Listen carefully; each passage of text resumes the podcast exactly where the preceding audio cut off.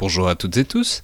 Juste un mot avant l'émission d'aujourd'hui qui est consacrée à la présence russe en Afrique euh, subsaharienne. Simplement pour vous dire que c'est un, un enregistrement qu'on a fait la semaine dernière et évidemment, les, dieux de l'actualité sont parfois taquins quand on s'organise comme ça. Et il se trouve qu'on a appris hier, euh, lundi 13 septembre, qu'il semblerait que le groupe Wagner soit sur le point de signer un accord avec le pouvoir malien euh, pour opérer au Mali, ce qui évidemment serait une grosse nouvelle qui peut inquiéter vu depuis Paris pour tout un tas de raisons. Si jamais vous ne comprenez pas bien de quoi il est question, ne vous inquiétez pas, ça deviendra très clair en écoutant euh, l'épisode. En tout cas, c'est un article de Reuters qui révèle ça, article euh, que vous trouverez dans la description de l'épisode.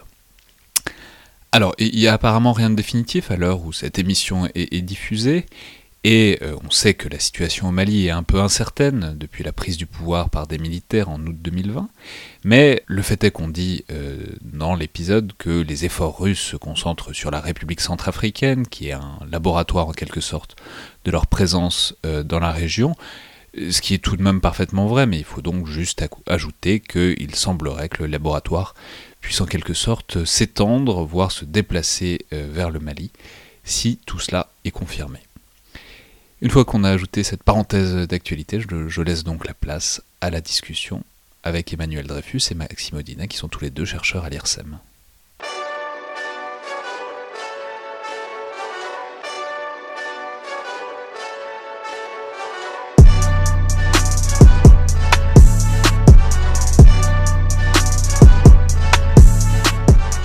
Bonjour à toutes et tous et bienvenue dans le Collimateur, le podcast de l'Institut de recherche stratégique de l'école militaire, l'IRSEM, consacré aux questions de défense et aux conflits armés.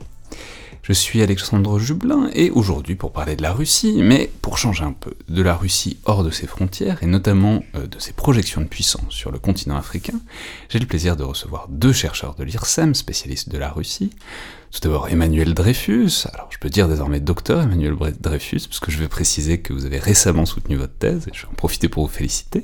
Merci Alexandre, merci. Qui est le, donc le chercheur Russie de vous êtes donc tout indiqué pour l'émission euh, d'aujourd'hui, bienvenue à nouveau dans le collimateur, puisque je vais vous rappeler que vous, je vais rappeler que vous étiez déjà venu, mais euh, dans le format tête chercheuse pour si on nous parlait pour expliquer un peu une certaine pensée stratégique russe et démystifier un peu la notion qu'on retrouve souvent de doctrine Gerasimov, je renvoie évidemment les auditeurs à cette émission.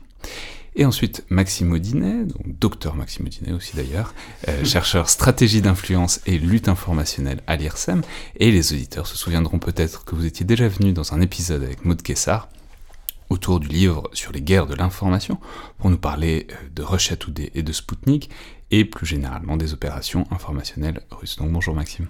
Bonjour Alexandre. Alors, on voit bien tout de suite qu'il va s'agir d'étudier les, différentes formes de la présence russe en Afrique avec des regards complémentaires, puisque Maxime, vous êtes spécialiste euh, de la lutte informationnelle, et Emmanuel, c'est plutôt d'autres formes de projection de puissance qui retiennent votre attention, puisque vous avez notamment travaillé sur les groupes paramilitaires, disons russes, et euh, notamment sur la société Wagner et ses actions partout dans le monde. Alors, cette présence russe en Afrique, je précise, on va, on va surtout parler de l'Afrique subsaharienne et notamment francophone. Euh, L'Afrique du Nord, c'est un peu autre chose, même si les deux sont liés, évidemment. C'est donc une présence euh, qui est très réelle et très tangible, qui est croissante, même si on, verra qu'elle a des limites claires, et qui retient beaucoup l'attention, et notamment beaucoup l'attention en France depuis quelque temps, parfois autour de mercenaires euh, russes, leur présence par exemple en, République centrafricaine, parfois autour d'opérations d'information ou désinformation qu'on attribue à des hackers à des fermatrolls euh, russes sur Internet. Mais on, peut voir que c'est sensible notamment parce que ce sont des opérations qui sont de plus en plus dans des zones d'influence traditionnelle française et au détriment de cette influence euh, française. On en reparlera, mais on, verra que c'est beaucoup comme ça que la Russie procède, euh, par le dénigrement d'autres puissances pour s'insérer. Et que donc, évidemment, vu de France, c'est assez déplaisant, voire un peu inquiétant, cette influence russe croissante en Afrique. Et je voudrais simplement commencer en essayant de prévenir un, procès en diabolisation ou en russophobie euh, qu'on pourrait nous faire, en disant que la France fait la même chose, et qu'il faudrait déjà balayer devant sa porte avant de dénoncer l'influence russe en Afrique, etc., on voit l'argument qui est, qui est pas nouveau. C'est d'ailleurs, on peut dire, un reproche qui n'est pas anormal ni inintéressant, on dépend tous les trois plus ou moins directement de l'IRSEM et donc euh, du ministère des Armées, donc même si c'est pas ce qu'on va essayer de faire, il est vrai que ce qu'on va dire est certainement situé et influencé par cette position euh, d'une manière ou d'une autre, mais simplement on peut préciser qu'évidemment euh, la France aussi a une présence euh, et fait de l'influence en Afrique dans l'absolu, mais il ne s'agit pas de dire si c'est bien ou si c'est mal, il s'agit de comprendre le pourquoi et le comment de ces opérations d'influence, parce que la Russie le fait avec des méthodes très différentes et avec un passif très différent aussi, et que ça dit plus généralement quelque chose d'où en est la Russie dans sa remontée en puissance globale actuelle. Alors, une fois que ça s'est dit, j'aimerais qu'on commence par étudier un peu ce passif, déjà, en ce qui concerne la Russie. C'est-à-dire qu'on parle souvent de retour de la Russie en Afrique, ce qui implique donc qu'ils ont déjà été présents. Alors, euh, évidemment, ils n'avaient pas de colonie à, proprement parler euh, en Afrique. On sait que l'Afrique a pour autant été un des grands théâtres euh, de la guerre froide, et que donc l'URSS avait des liens avec l'Afrique subsaharienne. Mais donc, est-ce que vous pourriez d'abord nous dire ce que ça a été, cette présence soviétique, donc russe en Afrique, et dans quelle mesure ça a posé, disons, des jalons pour euh, le mouvement contemporain. Je sais pas qui Maxime Audinet? Alors, euh, merci Alexandre. Je vais peut-être commencer sur, euh, sur la partie justement euh, disons, soft ou, euh, ou en tout cas euh, non militaire de cette, cette présence soviétique en, Afrique, qui, était, qui a été effectivement extrêmement importante à partir des, des années 50, parallèlement à, à l'évolution en fait d'un discours anti-impérialiste et anti-colonial qui, a, qui a été croissant, et donc l'URSS a cherché à, entretenir en fait ce, ce discours tout en euh, diffusant évidemment euh, l'idéologie communiste euh, sur le continent. Et on a plusieurs types d'instruments qui ont été mis en place. Je pense d'abord à ce qu'on appelait les sociétés d'amitié. Qui étaient en fait, on pourrait dire des, espèces de d'instituts culturels en fait, qui étaient installés dans, plusieurs plusieurs pays africains à la fois pour, euh, pour propager euh, la culture russe, euh, le russe, mais aussi, mais aussi évidemment l'idéologie communiste. Et puis, vous avez évidemment Radio Moscou, qui était donc la grande radio internationale soviétique et qui se déploie sur le continent africain d'abord en, français, en anglais dans les années 50 et puis qui à partir des années 60 et 70 parallèlement à, donc au mouvement de, de de libération et, de et d'indépendance va se développer en 11 langues euh, africaines, euh, notamment euh, le service Swahili ou en Bambara qui étaient des, gros services de, Radio Moscou et qui évidemment ont laissé une empreinte forte euh, sur lesquelles euh, ont pu se déployer à l'époque euh, à l'époque post-soviétique différents différents types de réseaux. Alors c'est très poétique cette amitié donc russo-africaine, mais alors on imagine que cette amitié au-delà de l'influence culturelle et des produits culturels, on imagine qu'il y a aussi eu peut-être des liens un peu plus personnels, un peu plus organiques, notamment dans le domaine militaire. Emmanuel Dreyfus, on sait qu'il y a un certain nombre de dirigeants africains qui ont notamment quand ils ont eu un passé militaire, qui ont peut-être fait décrocher par Moscou à un certain moment, à, quelle, disons, quelle importance ça a eu, et dans quelle mesure est-ce que c'est un relais, disons, d'influence contemporaine?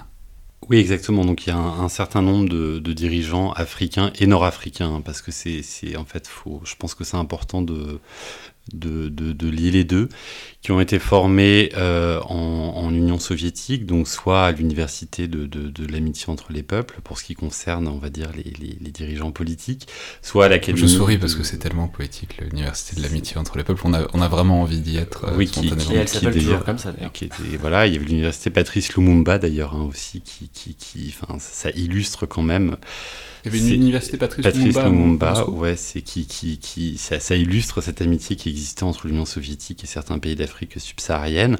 Je dirais même à titre personnel hein, que moi, j'étais en Moldavie il y a quelques années où j'ai vu une, une, statue de Lumumba dans un village moldave et que par ailleurs j'étais en Transnistrie, donc cette république euh, c'est séparatiste où j'étais invité à un banquet de, de, de, de kolkhoz et je suis tombé sur un vieux paysan transnistrien qui parlait un français parfait, donc je lui ai demandé où est-ce qu'il avait appris le français et c'est parce qu'en en fait, il était coopérant agricole soviétique au Mali. Donc il y, a, vraiment, enfin, ça, ça, ça, illustrait un peu. Euh, avec une note personnelle euh, euh, cette amitié. Dans le domaine militaire. que vous passez donc vos vacances dans des colcos, c'est très intéressant. C'était il y a une dizaine d'années hein, maintenant.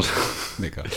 voilà, il y a un certain nombre de, dirigeants militaires, donc des, des, généraux, des officiers supérieurs, qui ont été formés à l'Académie de l'état-major général des forces armées soviétiques, parce que effectivement la, dimension militaire de cette amitié soviéto-africaine est extrêmement importante, avec une implication soviétique dans certains conflits liés à la guerre froide en Afrique subsaharienne. Je pense à la guerre civile en Angola, je pense aux luttes d'indépendance au Mozambique par exemple, et euh, le déploiement également de bases militaires plus ou moins importantes. Hein, C'était plutôt des, des, plutôt des points d'escale ou des points d'appui, comme, comme on dit dans le jargon militaire russe, dans plusieurs pays euh, d'Afrique du Nord et d'Afrique subsaharienne. Je pense à l'Égypte, mais jusqu'en 1972-1973, euh, jusqu'au donc au départ des conseillers soviétiques euh, d'Égypte. De, Je pense également à l'Éthiopie, où les soviétiques sont restés jusqu'au début des années 90, au Soudan ou au, au sud de Yémen.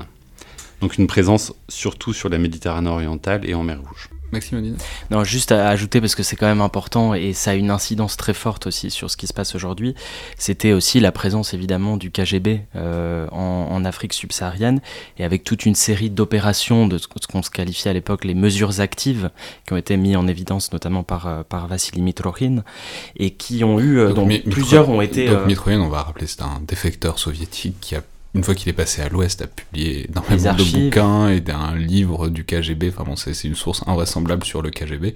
Et donc c'est c'est par lui qu'on a pu savoir tout ce qu'il faisait. Et on, a, on a, on peut, on peut identifier plusieurs opérations justement euh, qui ont été menées euh, dans des pays euh, d'Afrique subsaharienne francophone. Et je pense juste, je, je citerai les opérations Defector 3 et 4 qui ont été menées au, en Guinée et, et au Mali pour en fait influencer euh, les présidents euh, Sékou Touré et Keïta et, finalement suggérer que euh, la CIA était derrière des tentatives de coup d'État. tout ça étant fait à partir de forgeries, ce qu'on appelle les forgeries de faux documents qui étaient transmis en fait à, aux élites de, ces pays, toujours dans, le même objectif en fait. Pour leur faire croire que la CIA a essayé de faire des coups d'État euh, dans leur pays, ce qui évidemment est pure fiction, parce que jamais la, jamais la CIA ne ferait quelque chose comme ça. C'est ça qui est bien, c'est qu'il y a toujours une part de vérité dans ces mesures actives. Très bien. Alors une fois que tout ça s'est dit et qu'on voit un peu disons, la, géométrie de cette présence euh, soviétique en Afrique, on se doute bien qu'à partir euh, du début des années 90, ça a dû être un peu plus compliqué, parce qu'il y avait autre chose à faire, euh, en quelque sorte. Mais, bon, comment dire, qu'est-ce qui se passe avec cet effondrement de l'URSS, ce passage à la Russie post-soviétique? Est-ce que tout le monde part? Est-ce qu'il y a l'idée quand même qu'il faut garder, des, si ce n'est des, investissements, au moins des intérêts, des liens euh, d'une manière ou d'une autre vis-à-vis de l'Afrique? Ou est-ce que c'est, voilà, en petit bagage, tout le monde rentre en Russie, on verra plus tard? Bah, les, bases, euh, ouais, les bases militaires désormais russes, elles ferment, hein, avec la, la, dernière base, il me semble que c'est la base d'Aden, hein, sur la mer Rouge, qui ferme en 1994.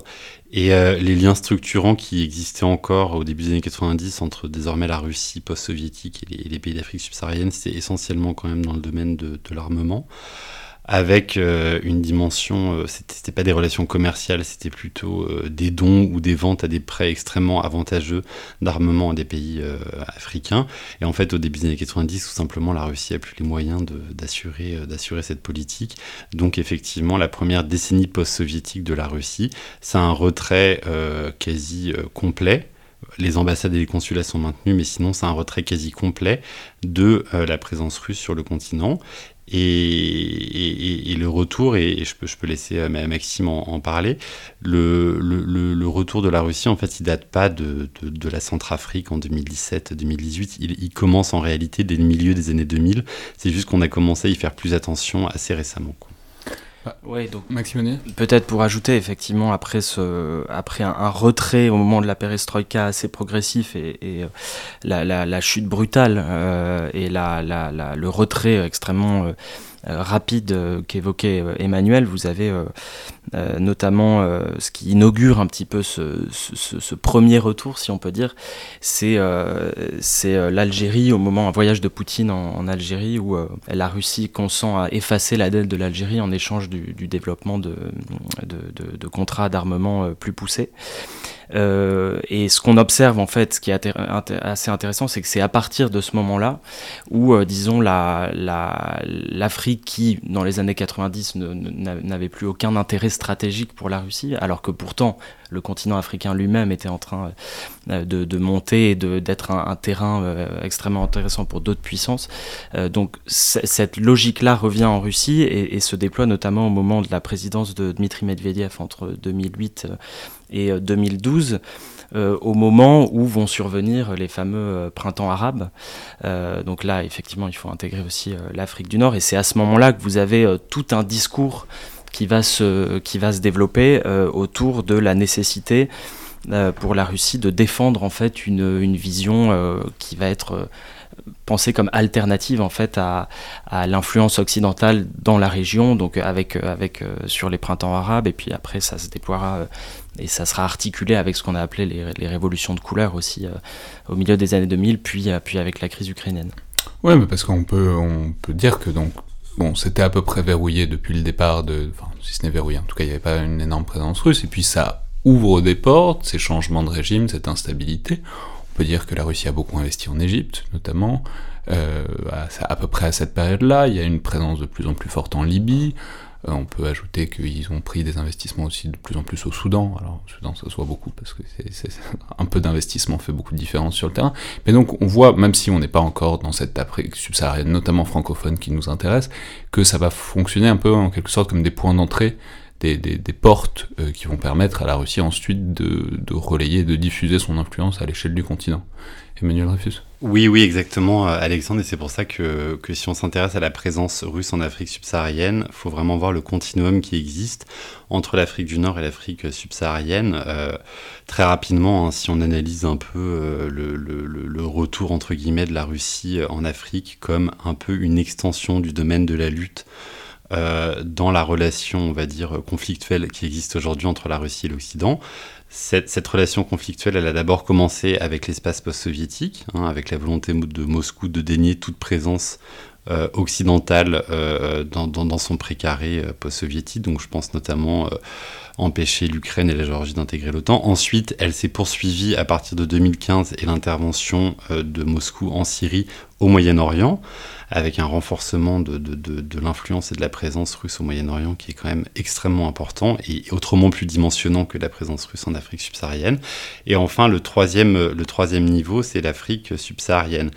Et le, continuum, il est, il est effectivement euh, constitué de pays comme l'Égypte, qui d'après moi est en fait le seul pays euh, d'Afrique avec lequel la, Russie dispose réellement d'une relation qui peut être qualifiée de, de partenariat stratégique, euh, donc à la faveur hein, de deux événements distincts qui sont d'une part le changement de régime en Égypte en 2013 et l'arrivée au pouvoir du maréchal Sissi, donc avec lequel Vladimir Poutine partage, on va dire, une hostilité euh, assez partagée euh, envers euh, certaines questions de, de, démocratie, de droits de l'homme, voilà.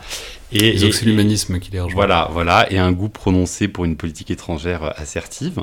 Donc ça commence avec l'Égypte, il y a des contrats d'armement extrêmement importants qui sont conclus en 2014, hein, de l'ordre de 3 milliards de dollars quand même. En 2017, il y a la signature d'un contrat portant sur la construction d'une centrale nucléaire en Égypte, donc c'est en négociation depuis une quarantaine d'années quand même qui est signé.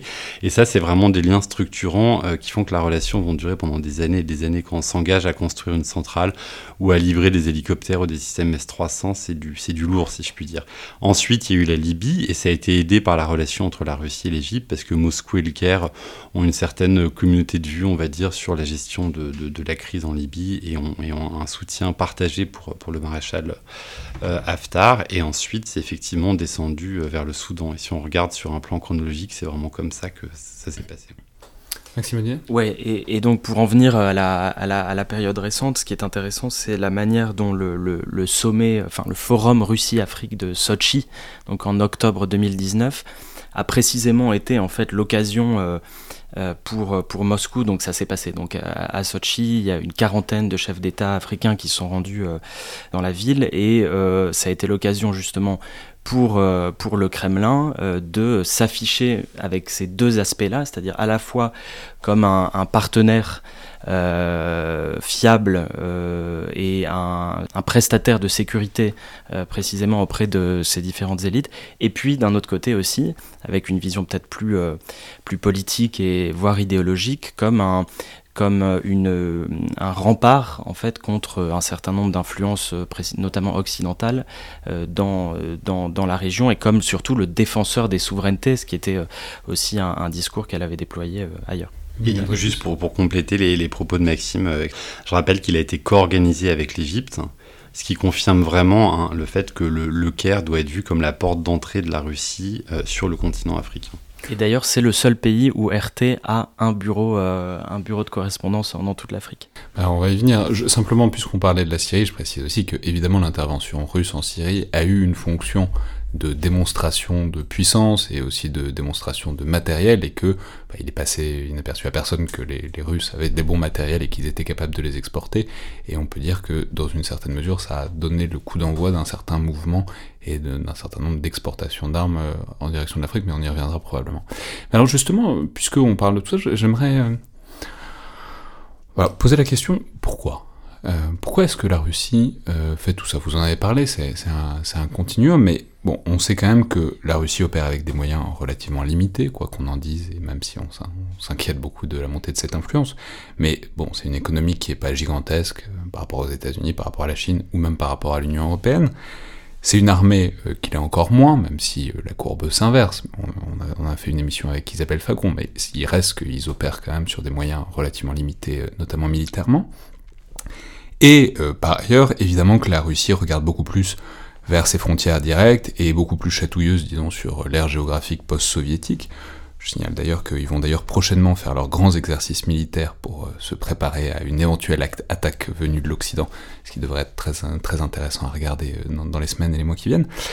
Donc, ma question c'est pourquoi voir si loin pour la Russie? C'est-à-dire, est-ce que c'est le désir de se trouver ou de se retrouver un statut euh, de grande puissance mondiale, qui donc peut se projeter ou au moins gêner euh, les autres un peu partout dans le monde, ou est-ce que, disons, il y a un désir d'en tirer des, bénéfices en termes de puissance euh, plus directs Emmanuel Dreyfus? Je pense qu'on peut avoir en tête dans un peu dans les motifs qui, qui, tiendraient de la grande stratégie entre guillemets cette extension encore une fois du domaine de la lutte dans la relation confrontationnelle avec l'Occident. C'est important à avoir en tête que, que j'évoquais tout à l'heure.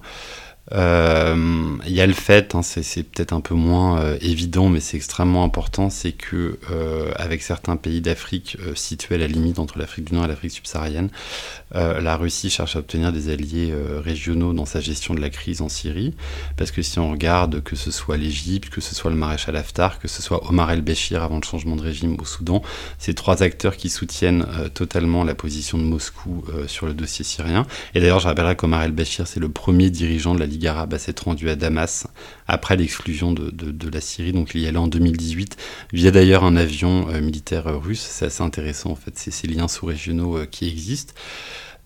Au-delà de cette dimension un peu grande stratégie géopolitique, moi je pense que c'est quand même avant tout euh, des, considérations extrêmement pragmatiques, économiques et commerciales. Si on regarde les différents documents de défense et de sécurité russes, il faut vraiment avoir en tête que, que l'Afrique c'est tout en bas de la liste des priorités. Le, dernier concept de politique étrangère, donc qui date de 2016, l'Afrique, et j'ai revérifié, est vraiment, donc l'Afrique subsaharienne, parce qu'il y a un distinguo avec l'Afrique du Nord, elle est vraiment placée en bas des 50 priorités régionales euh, qui existent. Donc c'est la dernière.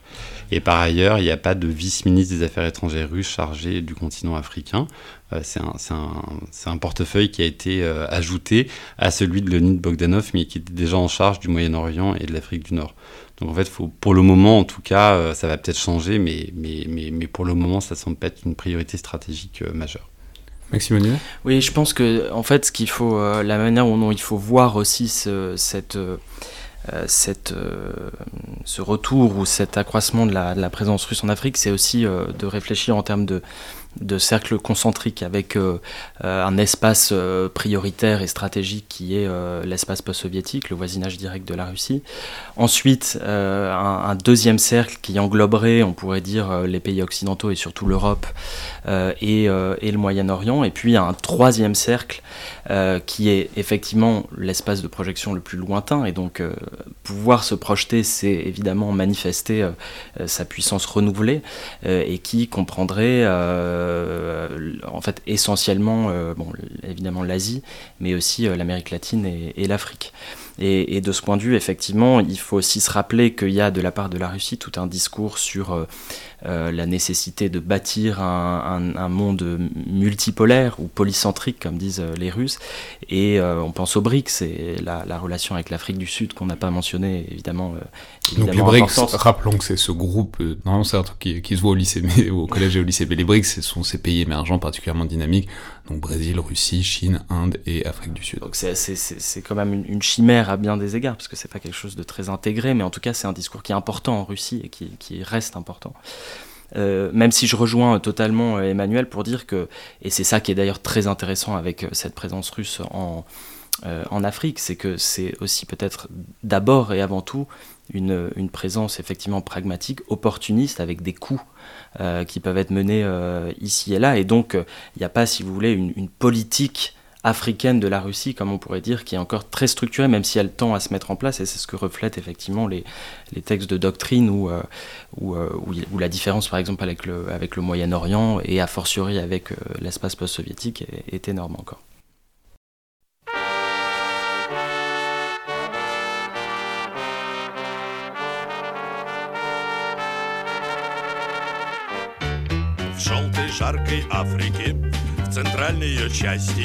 Как-то вдруг вне графика случилось несчастье. Слон сказал, не разобрав, видно быть по топу В общем так, один жираф влюбился в антилопу.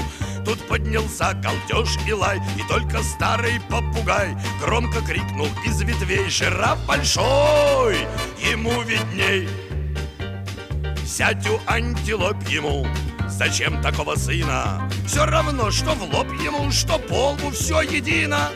И жирафа взять брюзжит, видали остолопа, И ушли к бизонам жить жирафом.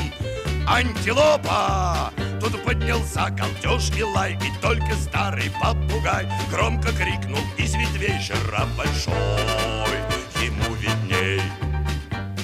Что же, что рога у ней, кричал жираф любовно, Нынче в нашей фауне равны все поголовно. Если вся моя родня будет ей не рада, Не пеняйте на меня, я уйду из стада. Alors, on a compris le depuis quand et le pourquoi. C'est maintenant donc, probablement le temps de passer au comment, c'est-à-dire euh, aux formes de cette présence russe, dont on a compris que même depuis l'époque soviétique, il y a un versant très militaire et un versant plus informationnel, disons. Euh, mais quand même, avant tout, je pense qu'il faut peut-être dire euh, quelque chose de quelqu'un qui est vraiment au croisement de ces deux domaines et qui est un personnage central, c'est peut-être bien de le, représenter un peu, euh, qui est Evgeny Prigogine, qui est à la fois à la tête de Wagner, alors on reviendra sur ce qu'est exactement Wagner, euh, mais bon, disons une société de, de personnel militaire, paramilitaire russe, et en même temps qui est à la tête de beaucoup des entreprises qui font de l'influence informationnelle en Afrique. Donc simplement pour pas le laisser dans un coin, euh, dans, l'ombre, ce qu'il ce qui souhaiterait probablement dans une certaine mesure, mais est-ce qu'on peut resituer rapidement à la fois qui est Evgeny Prigogine, même si on en parle souvent, et expliquer comment il est devenu en quelque sorte cette espèce de tête de pont euh, de la présence informelle euh, russe dans plein de régions du monde? Euh, bah, peut-être que du coup, comme comme c'est effectivement un personnage qui incarne complètement la jonction de nos travaux, je vais parler peut-être de l'aspect informationnel, puis je laisse tout de suite après Emmanuel embrayer sur sur l'autre facette de, du, personnage.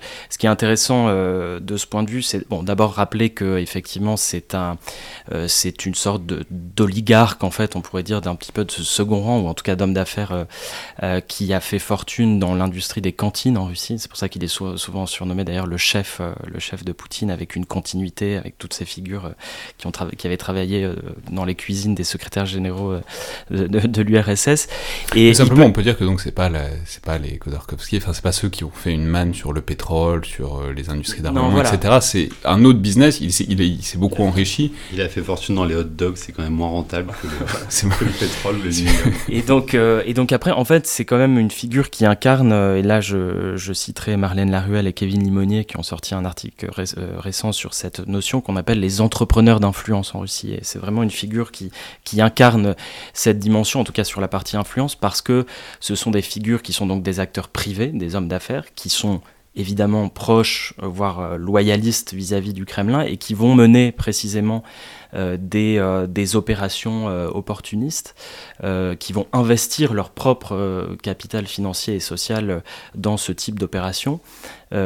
Euh, afin, par une sorte de retour sur investissement, euh, de gagner des gages, en fait, euh, des ressources politiques et des ressources administratives, comme on dit en Russie, pour, pour finalement monter dans la hiérarchie des élites. Et, Prigogine, même s'il y en a d'autres qui sont moins connus, est sans doute une, figure, la figure la, la plus emblématique. Ce qu'il a fait je reste dans le domaine informationnel à travers la fameuse Internet Research Agency, qui, était cette fermatrole euh, installée à Saint-Pétersbourg. Et vous avez de multiples. Donc une fermatrole, je l'ai dit rapidement, enfin je l'ai mentionné rapidement tout à l'heure, mais disons c'est simplement un endroit où il y a plein de gens qui sont sur Internet et qui sont là pour propager, voilà, euh, voilà, et faire les trolls justement sur, sur les réseaux en particulier. Mais vous avez de multiples ramifications en fait de, de, ces opérations qui peuvent aller, on en, on, on en parlera peut-être par, euh, par exemple, le financement d'une radio en centrale Afrique euh, ou, euh, euh, finalement voilà, des, des, des, micro-fermatrolls qui peuvent être déployés ici et là pour, pour aller dénigrer ponctuellement en fait un acteur ou pour, ou pour dans tel ou tel pays valoriser la présence de la Russie ou la présence des acteurs, des acteurs paramilitaires ou mercenaires. Et là, je laisse je laisse Emmanuel préciser l'autre facette. Comment, comment est-ce qu'on passe du business des self-service à celui des, des mercenaires armés?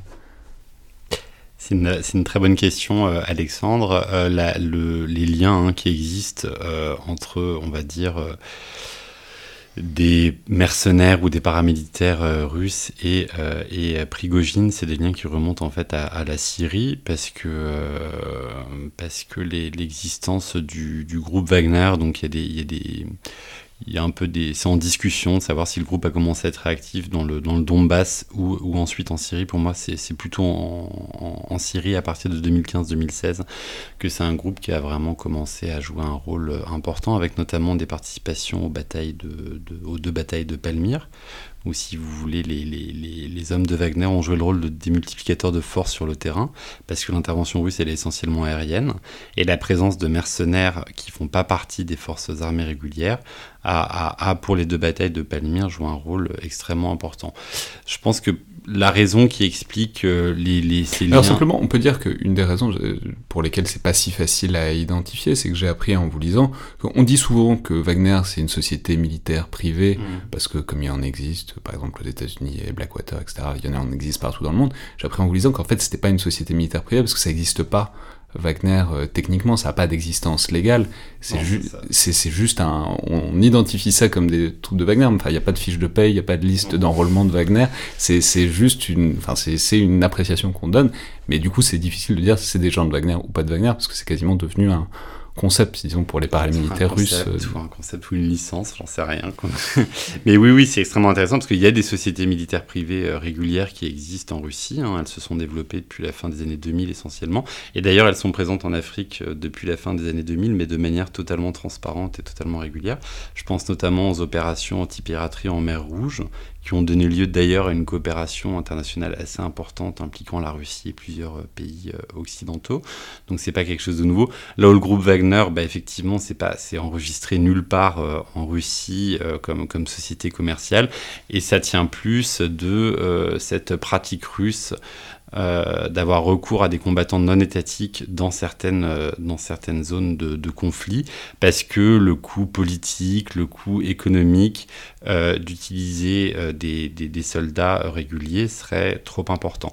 Donc c'est en, Syrie que, vraiment que, que, Wagner fait, fait ses armes.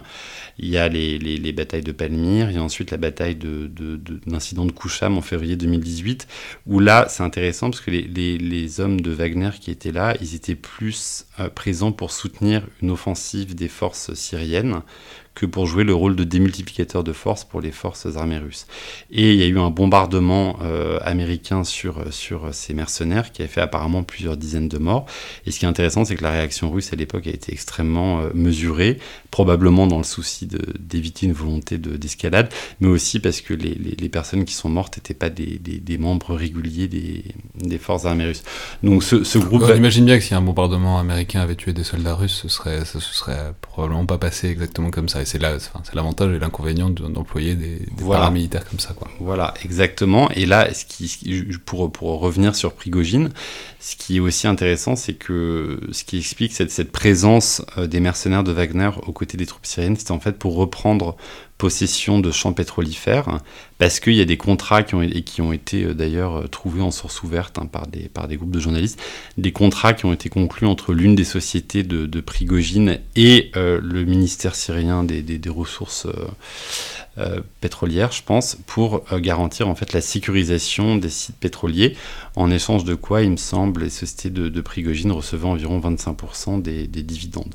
C'est un modèle qui a aussi été appliqué dans l'est de la Libye, hein, donc sous le contrôle du maréchal Haftar, où l'implication de Wagner, elle est, d'après moi euh, liée à deux, deux, utilisations assez différentes. D'une part, euh, un rôle assez classique de société militaire privée qui est de sécuriser des sites pétroliers, euh, et d'autre part l'implication dans des combats euh, parce que effectivement à plusieurs reprises euh, les hommes de Wagner ont euh, essayé, enfin ont, euh, aidé les, tentatives du maréchal Haftar de prendre possession de Tripoli, des tentatives qui ont été infructueuses comme on le sait. Et donc en, Libye, je, serai très bref, la Libye, ça constitue un peu, le, premier pays africain dans lequel la Russie, elle déploie cette paradiplomatie. Donc c'est une diplomatie qui est mise en œuvre par ces entrepreneurs d'influence euh, dont, parlait euh, Maxime. Et ensuite, ça se poursuit au Soudan, où euh, ce même modèle, euh, où Prigogine euh, prend possession de certaines ressources minières et en échange assure le, le, leur, sécurité, va se déployer à partir de 2017. Alors du coup, c'est comme ça que... Parce que là, à la rigueur, on parle de pays qui, sont, qui étaient en guerre ouverte, Syrie, Libye, même Soudan, même si Soudan c'est un conflit qui est à la fois chaud et froid, qui ça alterne beaucoup.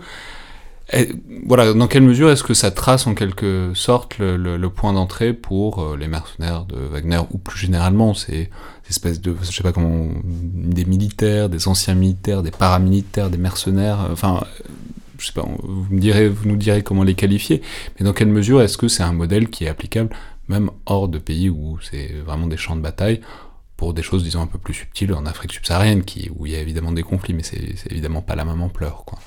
Maxime Odinet euh, oui, non, mais juste, je pense que du coup, il faut aborder le cas de la, de la République centrafricaine, en fait, qui est devenue, euh, qui est devenu le laboratoire euh, actuel de, de justement cette, présence à la fois en fait officielle, mais surtout non étatique ou para-étatique, effectivement, de russe.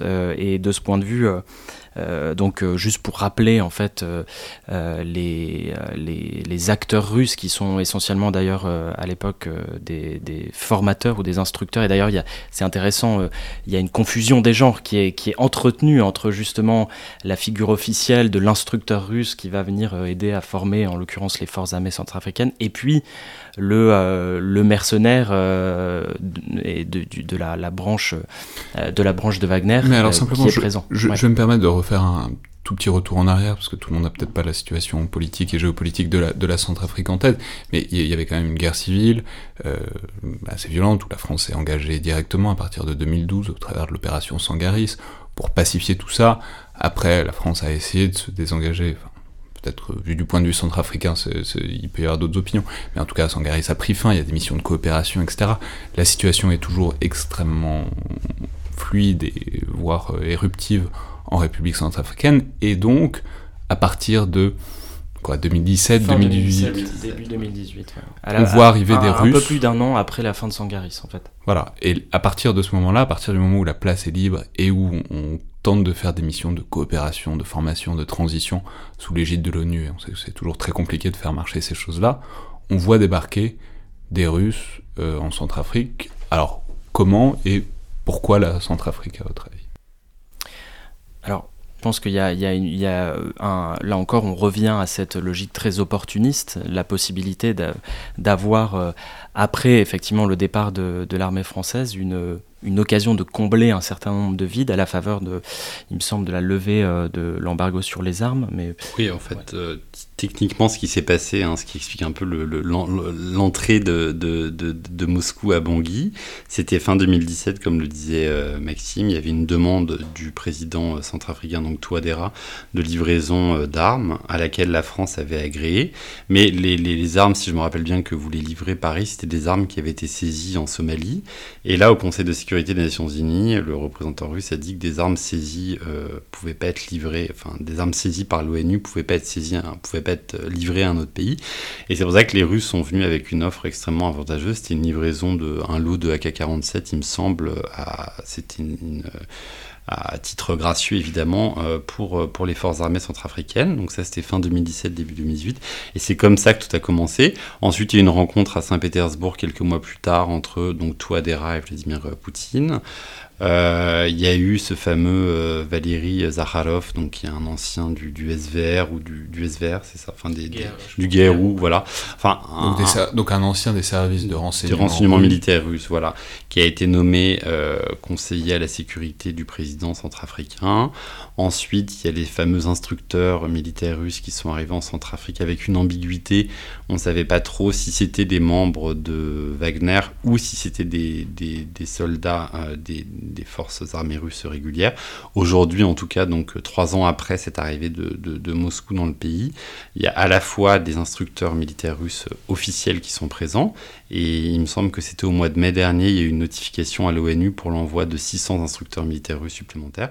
Donc il y a à la fois l'armée russe et euh, on va dire les mercenaires de Wagner qui sont environ au nombre de 1500-2000 et qui sont là à la fois, je pense, pour assurer des missions de formation des, des, FACA, donc des forces armées centrafricaines, et aussi faire ce qu'ils font en Syrie, faire ce qu'ils font en Libye, faire ce qu'ils faisaient au Soudan, sécuriser euh, des sites d'extraction euh, minière pour en recevoir des, des dividendes en échange.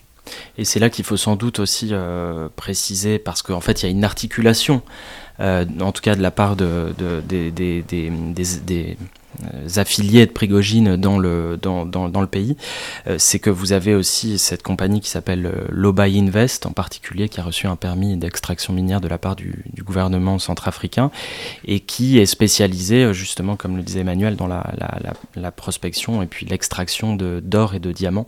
Donc vous avez en fait ce, schéma qu'on retrouve euh, à la fois d'extraction de, de, des ressources et de prestations de sécurité qui en fait s'auto-nourrissent puisque euh, les mercenaires vont aller protéger des sites et inversement euh, un dividende peut être tiré des, de, de, ces compagnies pour financer précisément le, bah, ces, acteurs de la sécurité. Et alors pour voir, je veux préciser au passage que pour voir une représentation de ça, puisque c'est quelque chose qui est très invisible, mais pour voir une représentation de ça, je veux signaler qu'il y a un film dont il se peut qu'il y ait bientôt un bunker dessus, qui s'appelle Touriste, qui est un film qui est sorti plus tôt cette année, qui représente euh, ça de manière très intéressante, disons, cette mission des militaires, paramilitaires russes en Centrafrique, leur statut, ce, qu'ils peuvent être amenés à faire, c'est évidemment un film russe fait pour glorifier la présence russe en Centrafrique, et c'est très intéressant parce que c'est du coup aussi une opération disons, d'influence, euh, en tout cas de lutte informationnelle russe. Euh, il y aura un épisode plus spécialement consacré à ce film euh, dans les semaines qui viennent. Mais du coup, ça me permet de faire la transition, en quelque sorte, depuis les mercenaires, les paramilitaires, vers une dimension plus informationnelle, plus immatérielle de, cette influence russe, Maxime Audinet. en Centrafrique, évidemment, mais plus généralement en Afrique subsaharienne. Je vais, préciser d'ailleurs que vous y avez consacré récemment une étude de l'IRSEM que j'aurais déjà dû citer, mais qui est parue euh, au début de l'été, intitulée Le lion, l'ours et la hyène, acteurs, pratiques et récits de l'influence informationnelle russe en Afrique subsaharienne francophone. Mais donc, cette présence, cette influence, cette euh, manière que la Russie a d'être présente dans le débat, dans le discours et dans le débat euh, médiatique, en tout cas dans ces pays-là, Bon, on doit se douter au moins que ça doit passer par la chaîne Russia Today, par l'agence de presse euh, d'information Sputnik aussi, ne serait-ce que parce que ce sont, les structures qu'on accuse généralement de faire la lutte informationnelle russe, notamment en France, vous étiez déjà venu nous en parler. Mais simplement, est-ce que vous pourriez commencer peut-être par nous rappeler déjà ce que sont ces entités, euh, quand elles sont apparues, et ce qu'elles font globalement, et puis ensuite du coup on va voir comment elles interviennent là. Tout à fait. Juste pour euh, sur le titre de l'étude, c'est une euh, cette métaphore un peu animalière, c'est une référence à, un, petit dessin animé en fait qui a été euh, non seulement publié sur YouTube, mais surtout projeté dans des festivals de cinéma pour enfants à Bangui et qui en fait est une production de Lobai Invest justement, la, la, compagnie associée à Prigogine dont, je parlais tout à l'heure. sur sur les médias, effectivement, ce qui est intéressant, c'est que en tout cas de la part des médias francophones, depuis la création de cet écosystème médiatique euh, russe francophone donc au moment de la crise ukrainienne, donc fin 2014, début 2015, il y a eu très rapidement euh, de la part des... francophones, donc pour préciser, RT existait déjà, RT et Sputnik existaient déjà, mais simplement ils ont lancé des chaînes et de la diffusion en français. Euh, euh, la chaîne RT date de 2017, mais là c'est vraiment les, sites RT en français et Sputnik France ont été créés en fin 2014, début 2015. Avant il y avait la voix de la Russie, mais ça, bon, c'est encore autre chose. Et très vite en fait ils manifestent l'envie en fait de se, en tout cas dans leur discours de se projeter euh, davantage euh, dans d'autres espaces francophones, euh, évidemment d'abord en Europe, au, Québec et puis surtout en Afrique francophone. Simplement, ce qu'on observe aujourd'hui, c'est qu'en fait cette présence est, alors, elle, existe, elle est extrêmement limitée. Par exemple, elle n'a rien, enfin, elle est incomparable avec la présence de des chaînes de la chaîne russe arabophone RT Arabic, par exemple au Maghreb, qui est beaucoup mieux implantée en fait que, que ces médias francophones. On estime à peu près euh, euh, que euh, les audiences africaines des sites RT et Sputnik représentent respectivement 1% et un peu moins de 3% des, des, audiences totales des deux chaînes. Donc ils sont très majoritairement viennent de France et de Belgique notamment. Mais alors c'est intéressant parce que il y a la question de l'audience et puis en même temps il y a la question, enfin ça se mesure pas qu'en audience, ça se mesure aussi en la manière dont le discours permet, enfin infiltre un, un discours, un débat global. Et ça je veux dire qu'une partie tout à fait fascinante euh, de, cette étude, c'est que vous, avez une très forte dimension d'analyse des discours. Et ce que vous montrez, qui est pas totalement intuitif, c'est que c'est pas de la propagande euh, au sens où on l'entend habituellement, c'est-à-dire euh, il s'agit pas de glorifier la grande Russie et euh, les gentils mercenaires de Wagner sur les ondes de, de RT. C'est quelque beaucoup plus quelque chose de critique et de dévalorisation des autres puissances, et notamment de la France. Et du coup, ce que vous montrez, c'est que la stratégie est plutôt une stratégie de valorisation de la Russie, mais en contrepoint de ces présence traditionnelle, notamment anciennement coloniale, qu'on critique et qu'on dévalorise. Tout à fait. En fait, ce que j'ai essayé de démontrer euh, dans l'étude, c'est la manière dont précisément euh, cet écosystème, euh, au sens vraiment du thème, enfin de, de, de, cette influence informationnelle, il y a vraiment plusieurs acteurs qui ont plusieurs logiques et il ne faudrait pas euh, surinterpréter l'idée d'une coordination et d'une continuité entre tous ces acteurs. C'est-à-dire, euh, vous avez des acteurs qui peuvent être des sites euh, sous faux drapeau ou, ou, des, ou effectivement des, des, acteurs de la désinformation en ligne qui vont propager des discours beaucoup plus ostensiblement pro-russes ou anti-français. Et puis vous avez des acteurs euh, ouverts, officiels comme RTS Sputnik, qui ont euh, effectivement une part plus marginales de contenus qui peuvent être considérés comme, euh, comme par exemple critiques euh, de la France ou, euh, ou laudateurs vis-à-vis de, de, ce que, de ce qui fait la Russie. Mais tout ça, en fait, intervient dans un, une production de contenu qui est beaucoup plus large et qui va, qui va en fait aller sur des terrains peut-être auxquels on ne pense pas immédiatement. Par exemple, essayer de d'amadouer tout un discours panafricaniste qui peut d'une certaine manière s'articuler avec la défense la défense du souverainisme, qui est une, des, clés de lecture importantes de, ces, médias russes. Et donc, il tente d'aller aussi sur d'autres terrains euh, et surtout à se crédibiliser auprès des audiences africaines. Et ça, c'est un élément important à prendre en compte, c'est que euh, notamment Spoutnik, euh, pour, mieux s'implanter dans la région, et je pense en particulier au Mali ou au Cameroun, qui sont des, pays importants avec des audiences qui ne sont pas négligeables, Sputnik a développé un réseau de correspondants locaux, donc travaille vraiment avec des, journalistes euh, africains, euh, va aller interroger des, euh, des experts euh, de la zone qui sont euh, reconnus, crédibles et avec en fait quelque chose qu'on verrait beaucoup moins en fait aujourd'hui en Europe où, ces médias ont été, euh, ont été largement discrédités.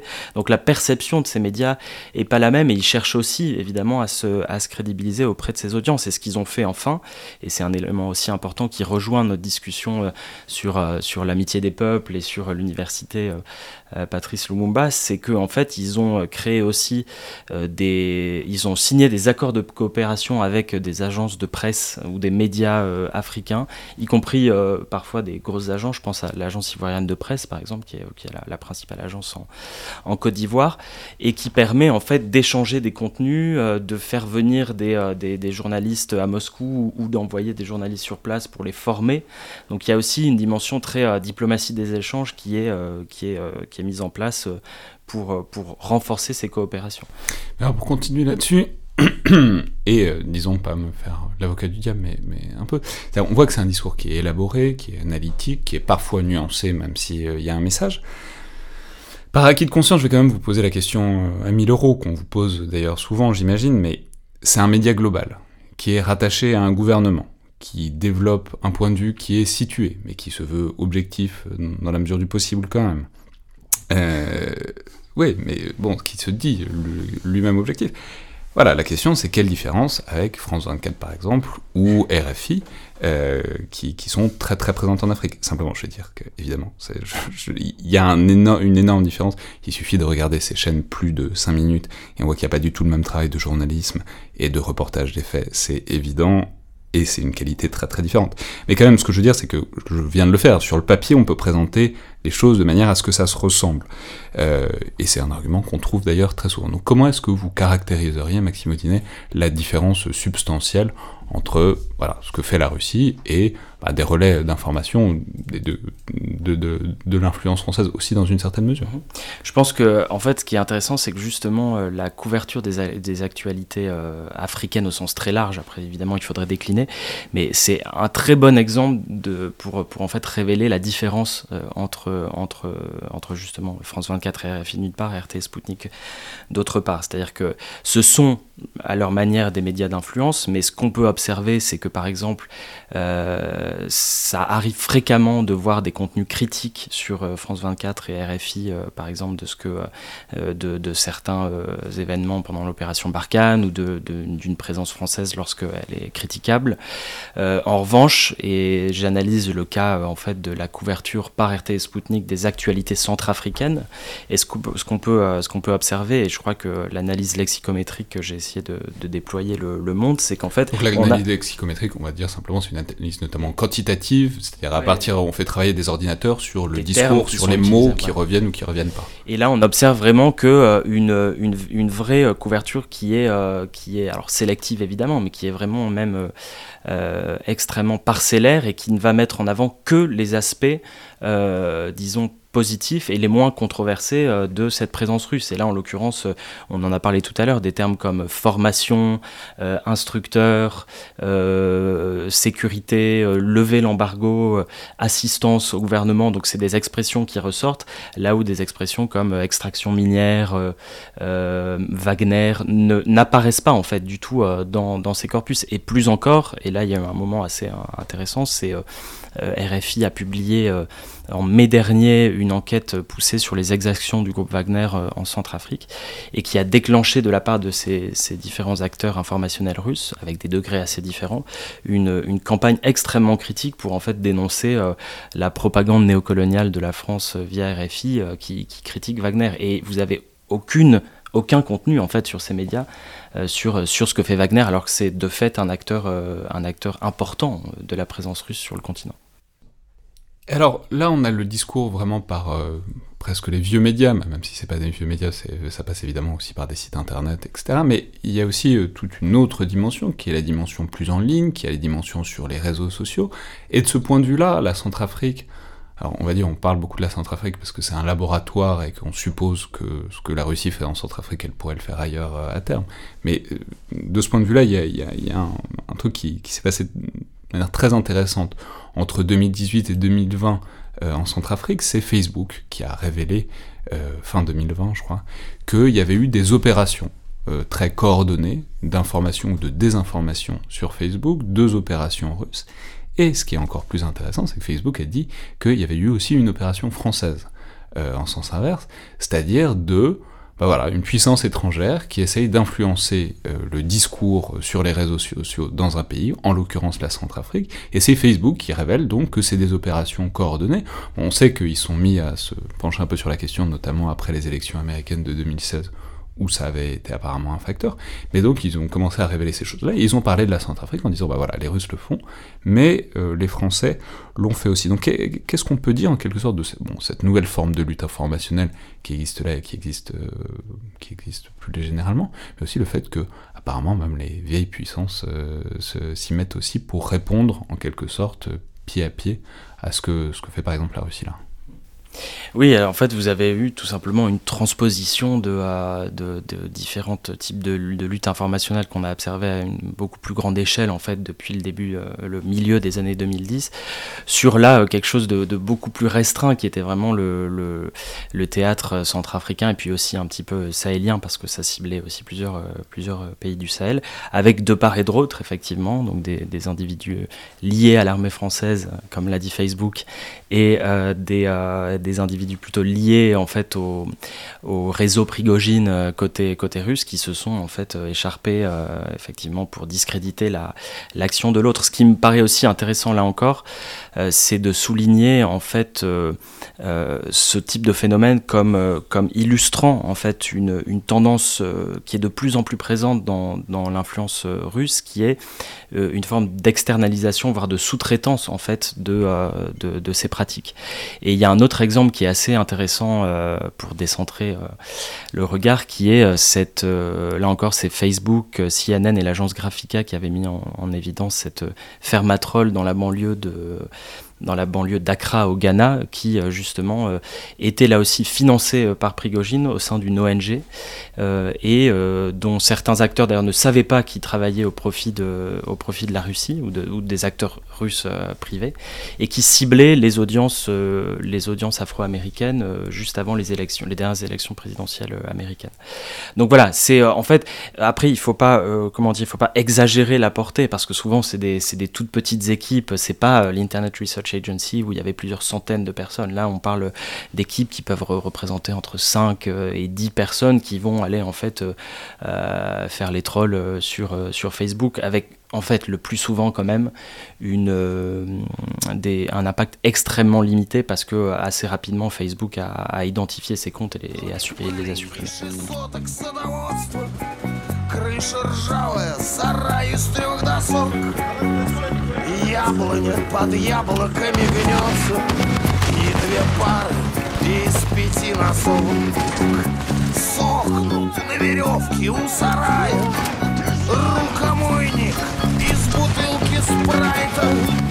Кот лежит на солнце, загорая До весны не простоит сарай Собирала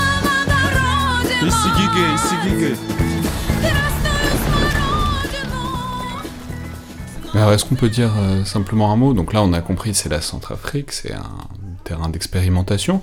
Est-ce que tous ces efforts-là, aussi bien informationnels que même d'un point de vue peut-être plus euh, hard power, plus euh, aussi bien des investissements, de la présence de, de, personnel ou de matériel militaire, ça se déploie aussi au-delà euh, de la Centrafrique, par exemple en Afrique subsaharienne en francophone, mais aussi peut-être en Afrique du Sud-Est. On sait qu'il y a eu une présence au Madagascar, au Mozambique, qu'il y a eu des opérations. Euh, qu'est-ce qu'on peut dire, disons, de, des tentatives d'extension au-delà de ce laboratoire centrafricain qui semble être un point d'appui relativement utile pour euh, la Russie? Dans quelle mesure ça se déploie aussi au-delà? Emmanuel Dreyfus? Bah, il y, a deux tendances qui, qui sont un peu divergentes, si je puis dire dans la mesure où effectivement euh, la RCA c'est de loin pas le seul pays d'Afrique subsaharienne dans lequel Moscou a, renforcé sa présence ces dernières années. Depuis 2015-2016 environ, il y a quand même une vingtaine d'accords, de, des accords de coopération militaire, des accords de défense qui ont été passés entre la Russie et les pays d'Afrique euh, subsaharienne. Le dernier en date, c'est la Mauritanie, par exemple, donc un des, pays du, Sahel. Et plus généralement, ce que j'appellerais la diplomatie de défense euh, russe, donc qui est quand même l'un des principaux avantages comparatifs de la politique euh, étrangère euh, russe. Elle se déploie évidemment pas que, vers la RCA, mais envers tout, toute l'Afrique subsaharienne. Et, par exemple, ça se voit sur les ventes d'armement. Où euh, désormais la Russie est le premier exportateur d'armement euh, des pays d'Afrique subsaharienne, et c'est une part qui a énormément euh, augmenté. Il me semble qu'en 2010-2011, environ 11% des, exportations d'armement vers l'Afrique subsaharienne provenaient de Russie, et maintenant on est à 40%. à tel point que Rosoboron Export en, 2019, enfin donc Rosoboron Export c'est l'autorité russe exportatrice d'armement, euh, avait qualifié 2019 d'année de, de, de l'Afrique euh, au vu du, nombre de contrats qui avaient été euh, signés. Donc, donc d'une part, il y, a cette extension de la présence, d'autre part, sur le fait que que, que, que, que, la présence se renforce, je pense que c'est aussi important d'insister sur, sur les échecs de la Russie dans ce domaine, et le fait que ce qui se passe en Centrafrique, ça va, ça va pas forcément pouvoir être dupliqué à l'envie partout. Et si, je peux me permettre cette comparaison, de la même manière que on a dit après l'annexion de la Crimée que la Russie allait faire la même chose dans les pays baltes parce qu'il y a des minorités russophones, non, le scénario de la Crimée, il a eu lieu en Crimée parce qu'il y avait des particularités extrêmement importantes sur la péninsule qui peuvent pas être répétées ailleurs. Et je pense, peut-être que je me trompe de la même manière que en fait la RCA présente un, un très grand nombre de particularismes et qui font qu'il y a une opportunité pour la Russie de s'insérer de manière extrêmement importante, il est vrai, dans ce pays, qui pourra pas être euh, dupliqué ailleurs. Et quand on regarde l'entourage immédiat de la Centrafrique, par exemple les pays du Sahel, je pense à la Mauritanie, je pense au Tchad, je pense au Mali, il y a eu des tentatives effectivement de renforcement de la présence russe, il y a des accords de coopération de défense qui ont été signés, mais, mais globalement, c'est pas du tout ce qu'on voit euh, en, Centrafrique, et, Maxime pourra compléter.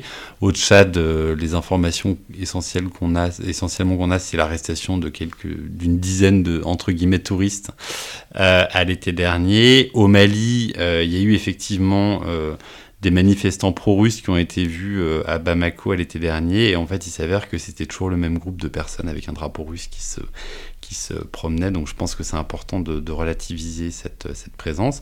Si je peux continuer sur, sur les échecs très rapidement, euh, Madagascar, c'est pareil. Hein, C'était des, des, hommes liés à Prigogine qui ont soutenu euh, à l'élection présidentielle de 2018, il me semble, plusieurs candidats et, quasiment aucun de ces candidats euh, n'est passé au, second tour. De la même manière, la Russie avait mis tous ses œufs dans le même panier au Soudan en développant une relation extrêmement forte avec Omar el-Béchir. Omar el-Béchir a été renversé et ce qui se passe aujourd'hui, c'est qu'il y a un certain nombre d'accords qui avaient été signés entre Moscou et Khartoum, par exemple portant sur l'établissement d'une base militaire russe à Port-Soudan, euh, bah, pour le moment, ont été suspendus par les nouvelles autorités euh, soudanaises. Donc voilà, je pense que c'est important d'insister euh, sur, sur ce point. Maxime Audinet, on sait, on, sait on, a beaucoup dit que alors les, opérations de la France, enfin la présence française en, Centrafrique a été très critiquée. On a dit qu'il y a eu des critiques peut-être notamment contre Barkhane, qui, avait été, qui auraient été faites dans le domaine, disons, informationnel, qu'il y aurait eu des opérations notamment sur les réseaux, qui viendraient peut-être de Russie pour suggérer, enfin pour euh, alimenter des critiques de Barkhane qui, enfin, qui, qui tombent pas de toute façon sur une oreille sourde. Enfin, je veux dire, c'est, on n'a pas attendu les Russes pour critiquer, enfin les, les Africains n'ont pas attendu les Russes pour critiquer la présence française sur le continent et notamment Barkhane. Donc, qu'est-ce qu'on peut dire en quelque sorte de cette diversification, même en direction des pays du Sahel, euh, de l'influence informationnelle russe?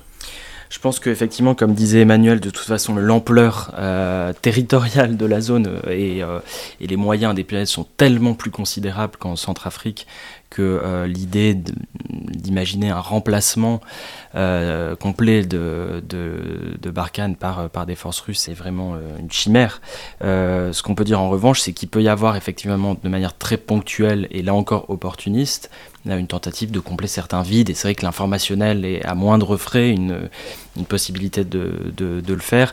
Euh, Emmanuel euh, mentionnait ce groupe des patriotes maliens où effectivement on peut observer euh, de manière assez ponctuelle des, des, échanges sur les réseaux. Ça peut même passer aussi par des, des sites euh, des sites panafricanistes locaux, euh, parfois même qui ont une tendance un peu plus conspirationniste, qui vont partager euh, des contenus russes, et je pense aussi à, des contenus même de, RT Sputnik, et d'ailleurs Sputnik, je le disais tout à l'heure, a une présence qui n'est pas négligeable au Mali, où il y a, on compte à peu près entre 100 et 150 000 visites du site par mois depuis le Mali, ce qui pas, est, est pas mal.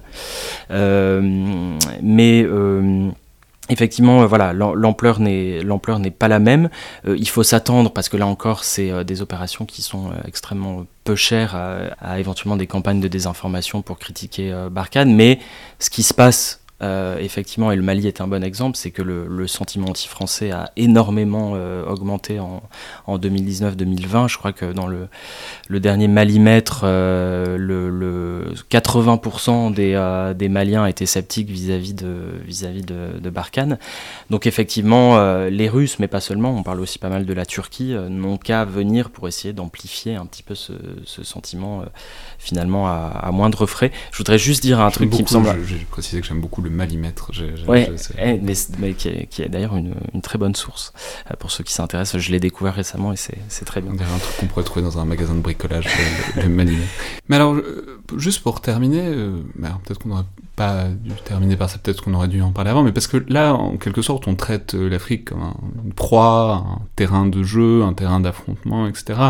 Et il faut sans doute retourner le regard un peu et il aurait peut-être fallu le faire avant parce que enfin, je veux dire, ce sont des acteurs qui ont chacun des intérêts, c'est pas seulement des objets qui sont mus par les grandes puissances.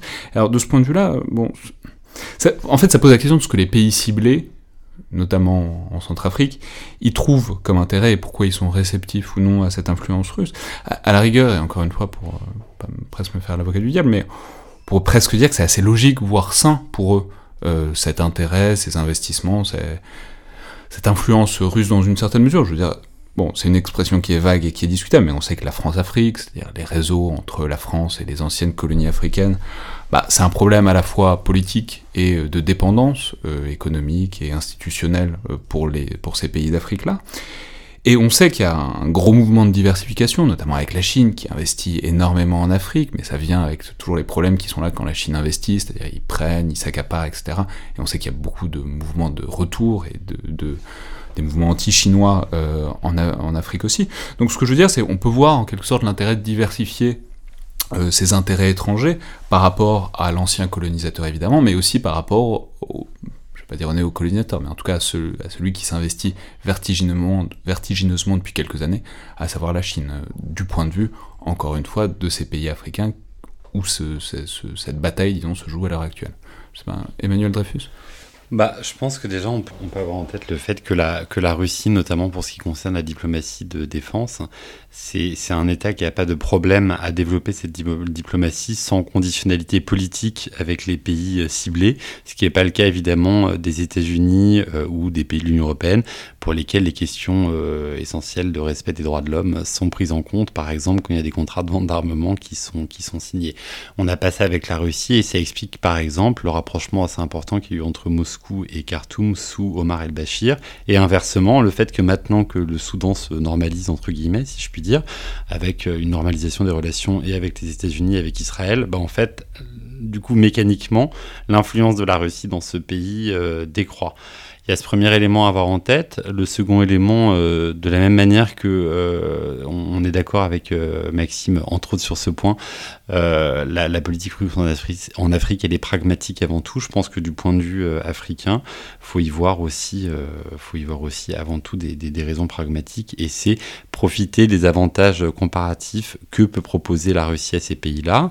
Il y a ce que je disais tout à l'heure, il, y a les ventes d'armement, il y a un savoir-faire assez important dans le domaine de l'énergie ou de l'extraction minière.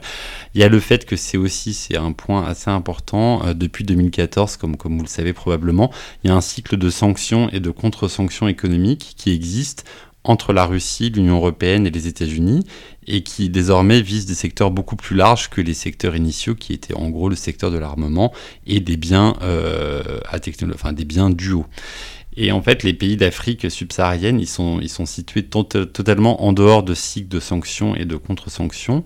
Donc, ça facilite le développement de relations commerciales qui sont assez importantes hein, dans la mesure où depuis, euh, depuis le début des années 2010, si, si, si je me rappelle bien, euh, le, le, volume des échanges commerciaux entre la Russie et les pays d'Afrique subsaharienne a été multiplié par, par 8 Donc faut voir ces, ces choses-là en tête, avec là encore des bémols assez importants, et je laisserai Maxime compléter. le fait qu'en réalité, le volume des échanges entre, entre la Russie et l'Afrique subsaharienne, il correspond à environ 6% des échanges totaux qui existent entre l'Union européenne et l'Afrique.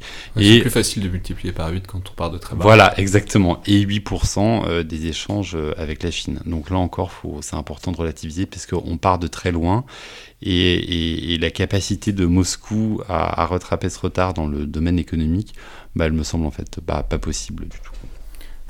Oui, euh, alors j'abonde complètement dans le, dans le sens d'Emmanuel pour dire que la question de la non-conditionnalité, c'est vraiment, euh, je pense, la, la, principale clé de lecture en fait de, ces, euh, de, de, ce rapprochement de la Russie avec plusieurs États africains. Et pour rebondir aussi sur euh, ce que vous disiez Alexandre, c'est vrai que ça serait euh, euh, totalement en fait inadapté de, de, considérer en fait que effectivement les acteurs africains sont passifs dans l'histoire et que c'est dans, enfin, dans cette histoire et que les, ça serait uniquement la Russie qui utilise des relais pour, pour propager son influence. Donc effectivement, ce qui est important, on parle souvent des relais à juste titre d'ailleurs d'une certaine manière de cette influence russe sur le continent parce qu'il il s'appuie sur tout un réseau euh, d'acteurs locaux qui peuvent contribuer à, par exemple, dans le champ informationnel, à la propagation de ces contenus.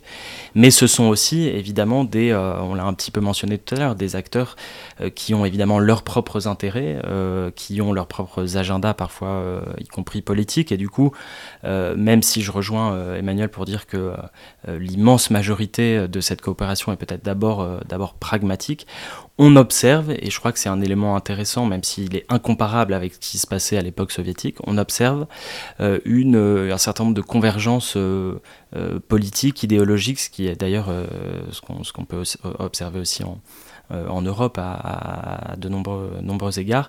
Sauf que là, l'idée, c'est pas de propager, euh, je sais pas, les valeurs euh, conservatrices ou les, ou les valeurs traditionnelles. ici, c'est plutôt effectivement toute cette, cette convergence autour d'une certaine vision de l'ordre international avec des États souverains. et pour donner, je crois, un exemple emblématique, de, cette, de ce type de convergence, c'est celui d'une militante euh, panafricaniste qui s'appelle Nathalie Yamb, euh, qui est euh, en fait conseillère d'un membre de l'opposition en Côte d'Ivoire et qui en fait est venue à Sochi pendant le forum a, euh, a fait un réquisitoire euh, violent contre, contre justement la, France-Afrique et la présence française. Euh, et elle a été surnommée ensuite la Dame de Sochi. Elle est revenue et elle apparaît aujourd'hui comme vraiment une figure centrale de, à la fois de ces mouvements panafricanistes très anti, très anti-occidentaux.